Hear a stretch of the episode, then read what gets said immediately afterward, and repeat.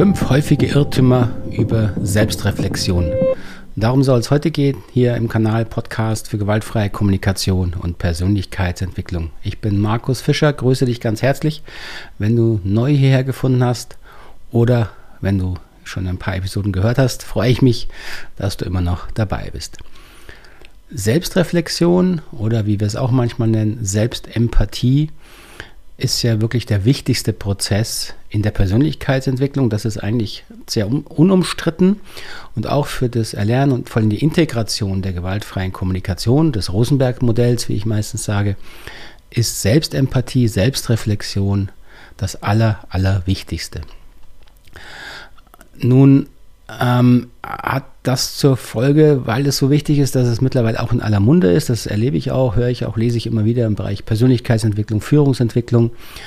Und dann kriege ich aber auch viele Fragen und Rückmeldungen, wo mir scheint, da sind doch ein paar Missverständnisse oder Irrtümer unterwegs, wenn es eben um dieses Thema geht. Und auf die will ich mal eingehen und auch eben mit Erfahrungen aus der Praxis berichten, damit da keine falschen Hoffnungen und Erwartungen entstehen, denn das wäre schade. Es ist so, dass Selbstempathie oder Selbstreflexion, die Begriffe sind für mich wirklich synonym, das ist das Beste, was du machen kannst, wenn du dich persönlich weiterentwickeln möchtest. Und wenn du dafür das Rosenberg-Modell verwenden willst, ist das eine Methode von vielen anderen. Ich sage nicht, dass gewaltfreie Kommunikation das einzige oder das beste Modell ist. Es ist ein sehr hilfreiches, weil es eben sehr einfach ist. Aber Selbstreflexion hat so ein bisschen das Problem, dass es eben so einfach klingt. Und das ist schon Irrtum Nummer eins. Ja, dass Selbstreflexion eine leichte, schnelle Methode ist. So ein bisschen Nachdenken reicht praktisch. Also so die Idee, naja, setze ich mich mal mit meinem Cappuccino ins Café am Nachmittag und denke ein bisschen über mein Leben nach. Das ist ja auch Selbstreflexion. Ja, ich denke über mein Leben nach, logisch. Nur das kratzt nur an der berüchtigten Spitze des Eisbergs. Selbstreflexion ist einfach, aber es ist nicht leicht. Und wer sich eingehend mit bestimmten persönlichen Themen beschäftigt, die nicht äh, schnell zu lösen sind, die Konflikte hervorsuchen, wird feststellen, dass Selbstreflexion schnell so angenehm wird wie ein Besuch bei der Wurzelbehandlung beim Zahnarzt. Es tut weh. Ja? Selbstreflexion berührt unangenehme Gefühle oder andersrum gesagt, wenn keine unangenehmen Gefühle im Spiel sind, wäre ich mal sehr skeptisch, ob das wirklich vertiefte Selbstreflexion ist. Das stellen viele dann überrascht auch immer wieder fest und da fallen mir natürlich viele Beispiele ein. Ein, ein, ein Arzt, der eine Führungsposition hatte, hat mir mal ein Führungsthema berichtet, das er nicht ganz klar bekommen hat. Er hatte mit Kolleginnen eine gemeinsame Praxis und sein, seine offensichtliche Beschreibung der Situation mit seinen beiden gleichberechtigten Kolleginnen war, dass er immer ganz viel äh, Wertschätzung und Respekt ausdrücken wollte. Aber im Unterton war eigentlich zu hören, dass er die fachliche Eignung der beiden für nicht wirklich ausreichend hielt, beziehungsweise da einige Kritik hatte. Und das hat er aber selber erstmal nicht so wahrgenommen. Und als, als ich ihm das gespiegelt habe, dass eigentlich, was bei mir ankommt, wenig mit Augenhöhe zu tun hat, sondern dass er sich wirklich als Arzt mit de facto wesentlich mehr Erfahrung eben nicht auf Augenhöhe sieht mit seinen beiden Kolleginnen, konnte er das zulassen und das hat sich sehr stimmig für ihn angefühlt und das hat dann auch dazu geführt, dass er wichtigere und bessere Entscheidungen treffen konnte für die weitere Zusammenarbeit. Das meine ich mit Selbstreflexion ist eben nicht leicht und selten angenehm. Wir berühren dabei Themen, die unser eigenes Selbstbild ankratzen, manchmal auch arg in Frage stellen und das ist nicht angenehm und einfach. Irrtum Nummer zwei. Das Ziel der Selbstreflexion ist Perfektion. Das ist manchmal so ein so ein Bild, was ich mitbekomme, hat vielleicht auch was mit Generationenthemen zu tun. Jetzt bei der jüngeren Generation erlebe ich einen starken Drang, also was heißt jüngere Generation? Ich bin Baujahr 67, also können Sie ungefähr einschätzen, was ich damit meine. Also ich sag mal so 35 und jünger heute. Ähm, ein, erlebe ich in dieser Generation einen starken Drang zur Kontrolle, Kontrolle ausüben um immer perfekter zu werden, immer besser zu werden, das Leben zu kontrollieren und perfekter einzurichten. Nun ist Perfektion per se finde ich ein schwieriges Thema. Was, wie soll das Leben perfekt sein? Das Leben ist eigentlich gekennzeichnet durch äh, angenehme Phasen, die mehr oder weniger häufig durch kleine bis mittlere Katastrophen unterbrochen werden. Das ist persönlich so, das ist gesellschaftlich so und weltweit geschichtlich muss man ja nicht lang suchen, um zu sehen, dass das ziemlich genau äh, die Beschreibung hinhaut. Also was soll daran perfekt werden? Die Perfektion ist aus meiner Sicht eher eine Schutzstrategie, statt sich eingestehen zu müssen, dass man Fehler hat. Das tut weh. Hier kommen wir wieder zum Thema, ist nicht angenehm. Selbstreflexion äh, ist nicht angenehm. Ähm, dass es keine Kontrolle gibt und dass ziemlich sicher ist, dass wir alle endlich sind. Also der Tod ist immer wieder ein Thema, was dem Thema Perfektion das Stoppschild vor die Nase setzt und sagt, ne, du kannst dich gern perfektionieren, aber die letzte Station auf dieser Erde äh, ist eben schon ziemlich klar. Ist nun nicht ganz klar, wann wir da landen. So, natürlich soll Selbstreflexion eine positive Entwicklung unterstützen. Ist ja keine Frage. Wir wollen mehr Offenheit entwickeln, mehr Empathie entwickeln. Aber das Ziel ist dabei nicht Perfektion, sondern weniger dumm werden, wie Marshall Rosenberg es mal beschrieben hat. Jeden Tag etwas weniger dumm, völlig ausreichendes Ziel. Perfektion macht dabei überhaupt keinen Sinn. Irrtum Nummer drei, ich meditiere, das ist doch das Gleiche.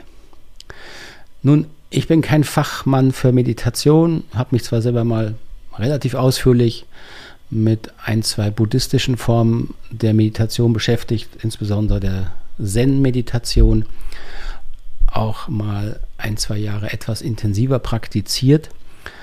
Ähm, aber ich würde nicht behaupten, dass Meditation und Selbstreflexion, wie ich sie verstehe und wie wir sie auch im Rosenberg-Modell ähm, verwenden, das gleiche ist. Nun, wie gesagt, es gibt sehr unterschiedliche Formen der Meditation und dass Meditation zum Beispiel bei der Stressreduktion und bei vielen anderen psychologischen und psychosomatischen Themen eine gute Hilfe ist, ist auf jeden Fall ziemlich klar. Ähm, meine Einschränkung jetzt in Bezug auf den Vergleich von Selbstreflexion und Meditation ist, dass in vielen Meditationsformen ähm, so eine, eine Denkrichtung reinkommt, die sagt, ja, ich darf mich nicht zu sehr an Themen anhaften, wie man das nennt, oder diese Übung, dass man zu allen inneren Prozessen sofort eine innere Distanz einnimmt. Viele Meditationen haben ja das Ziel, dass man diesen ähm, Beobachter entwickelt, diesen Beobachter, der durch nichts wirklich berührt wird, was man innerlich wahrnimmt. Und das ist auch eine hilfreiche ähm, Übung. Aber was dabei häufig vergessen wird, ist, dass wir eben Gefühle, wenn wir sie wahr, wenn wir sie erleben, erstmal nicht als Beobachter wahrnehmen, sondern Gefühle entstehen unbewusst. Sie drücken sich im Körper aus und es braucht eine authentische und zwar nahe innere Untersuchung und Erleben dieser Gefühle, um sie wirklich zu verstehen und dann wieder sinnvoll mit ihnen umgehen zu können. Das heißt, das Ziel ist bei beiden Formen schon ähnlich, aber der Weg dahin ist unterschiedlich. Wohin, wer, wo Meditation sehr schnell versucht, in diese Distanz zu gehen, ins Beobachten, gehen wir in der Selbstreflexion oder in der Selbstempathie jetzt im Speziellen erstmal ganz bewusst in das Gefühl und lassen das Gefühl sich ausdrücken und untersuchen. Also mit dieser Gleichsetzung bin ich ein bisschen skeptisch, aber bitte nicht falsch verstehen, es gibt natürlich viele Meditationsformen, die vermutlich sehr ähnlich arbeiten wie wir. Irrtum Nummer 4. Selbstreflexion macht egoistisch. Der Vorwurf oder dieses Missverständnis ist naheliegend. Ja, in der Selbstreflexion beschäftigen wir uns, lustigerweise, der Name macht es deutlich, mit uns selbst.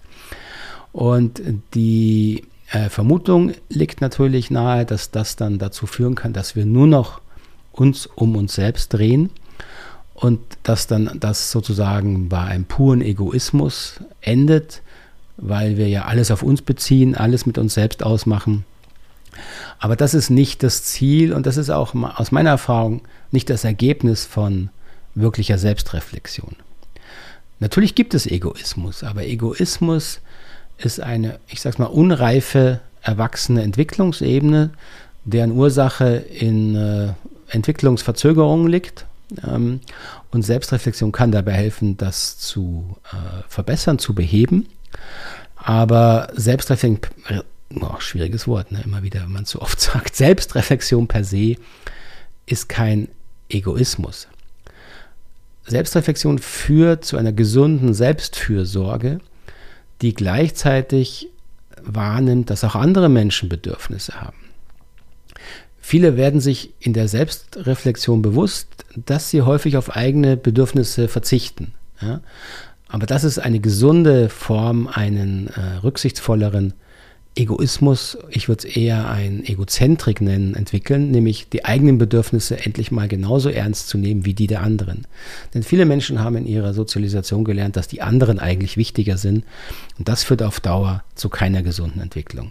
So, deswegen gibt es manchmal in der Selbstreflexion wie so einen, so einen Umweg über etwas mehr ähm, Selbstbetrachtung und Egozentrik, das lässt sich auch nicht verhindern. Aber das Ziel und auch das Ergebnis von Selbstreflexion ist kein Egoismus, sondern eine gesunde Selbstfürsorge, die sich und andere auf Augenhöhe hält. Irrtum Nummer 5, und äh, das ist äh, ein, ein heftiger Irrtum, den ich auch ausgiebig erlebt habe. Selbstreflexion brauche ich nicht wirklich, ich hatte eine glückliche Kindheit warum der Kontakt zur Kindheit viele Themen, die wir als ähm, Probleme im Erwachsenenalter erleben, Konfliktmuster, ungesunde Verhaltensweisen und, und, und, haben ihre Ursache in Entwicklungsproblemen in unserer Kindheit. Und das Problem nun in der Selbstreflexion ist, dass wir, wenn wir sozusagen suchen, wo könnten die Probleme denn entstanden sein, dann fällt uns da häufig nichts ein. Und dann landen viele, und da muss ich mich leider einschließen am Anfang, bei der Aussage, na, ich hatte eigentlich eine ganz okay Kindheit. Ähm, bis hin, was meine Klienten häufig in ersten, ersten Sitzungen sagen, ich hatte wirklich eine glückliche Kindheit, bis man dann mal sich traut hinzuschauen, wo halt die Kindheit doch nicht so glücklich war dabei geht es jetzt nicht darum, die Eltern irgendwie ähm, schuldig zu sprechen oder ihnen irgendwas vorzuwerfen. Das ist nicht der Punkt. Eltern versuchen meistens wirklich das Beste für ihre Kinder. wenn das nicht der Fall ist, dann äh, haben sie natürlich selber massive Probleme. Aber in allermeisten Fällen versuchen Eltern wirklich eine gute, ihren Kindern eine gute Erziehung angedeihen zu lassen. Und trotzdem machen Eltern dabei Fehler, und zwar teilweise massive Fehler. Und diese Fehler führen zu inneren, ungesunden, emotionalen Themen und Verletzungen, die uns später als Erwachsene Probleme machen. Und genau die sind es, die wir in der Selbstreflexion finden wollen und dann verarbeiten wollen. Wir sind alle Meister der Verdrängung und deswegen bitte nicht wundern, wenn du oder ein, jemand anderer bei den ersten Schritten der Selbstreflexion dann sagt er, ich finde da eigentlich nichts. Ich habe ein paar Probleme, aber nö, in der Kindheit war ja alles gut. Das ist normal und das bedeutet nicht, dass es keine Probleme gibt. Das bedeutet, dass wir sie noch nicht gefunden haben. So viel zu den fünf größten Irrtümern, die jetzt mir so ähm, gekommen sind beim drüber nachsinnen über Selbstreflexion.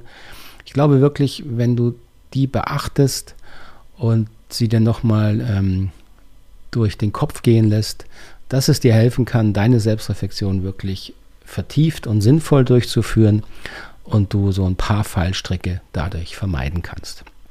Ich hoffe, das war hilfreich für dich. Melde dich gern, wenn du Kommentare, Fragen hast unterhalb dieses Podcasts oder des Videos und freue mich, wenn du weiter dabei bist. Dann sehen oder hören wir uns beim nächsten Mal. Und bis dahin wünsche ich dir alles Gute, wo immer du mich gerade hier erlebst oder im Ohr herumträgst. Hab einen schönen Tag oder eine geruhsame Nacht. Bis dahin, ciao, ade.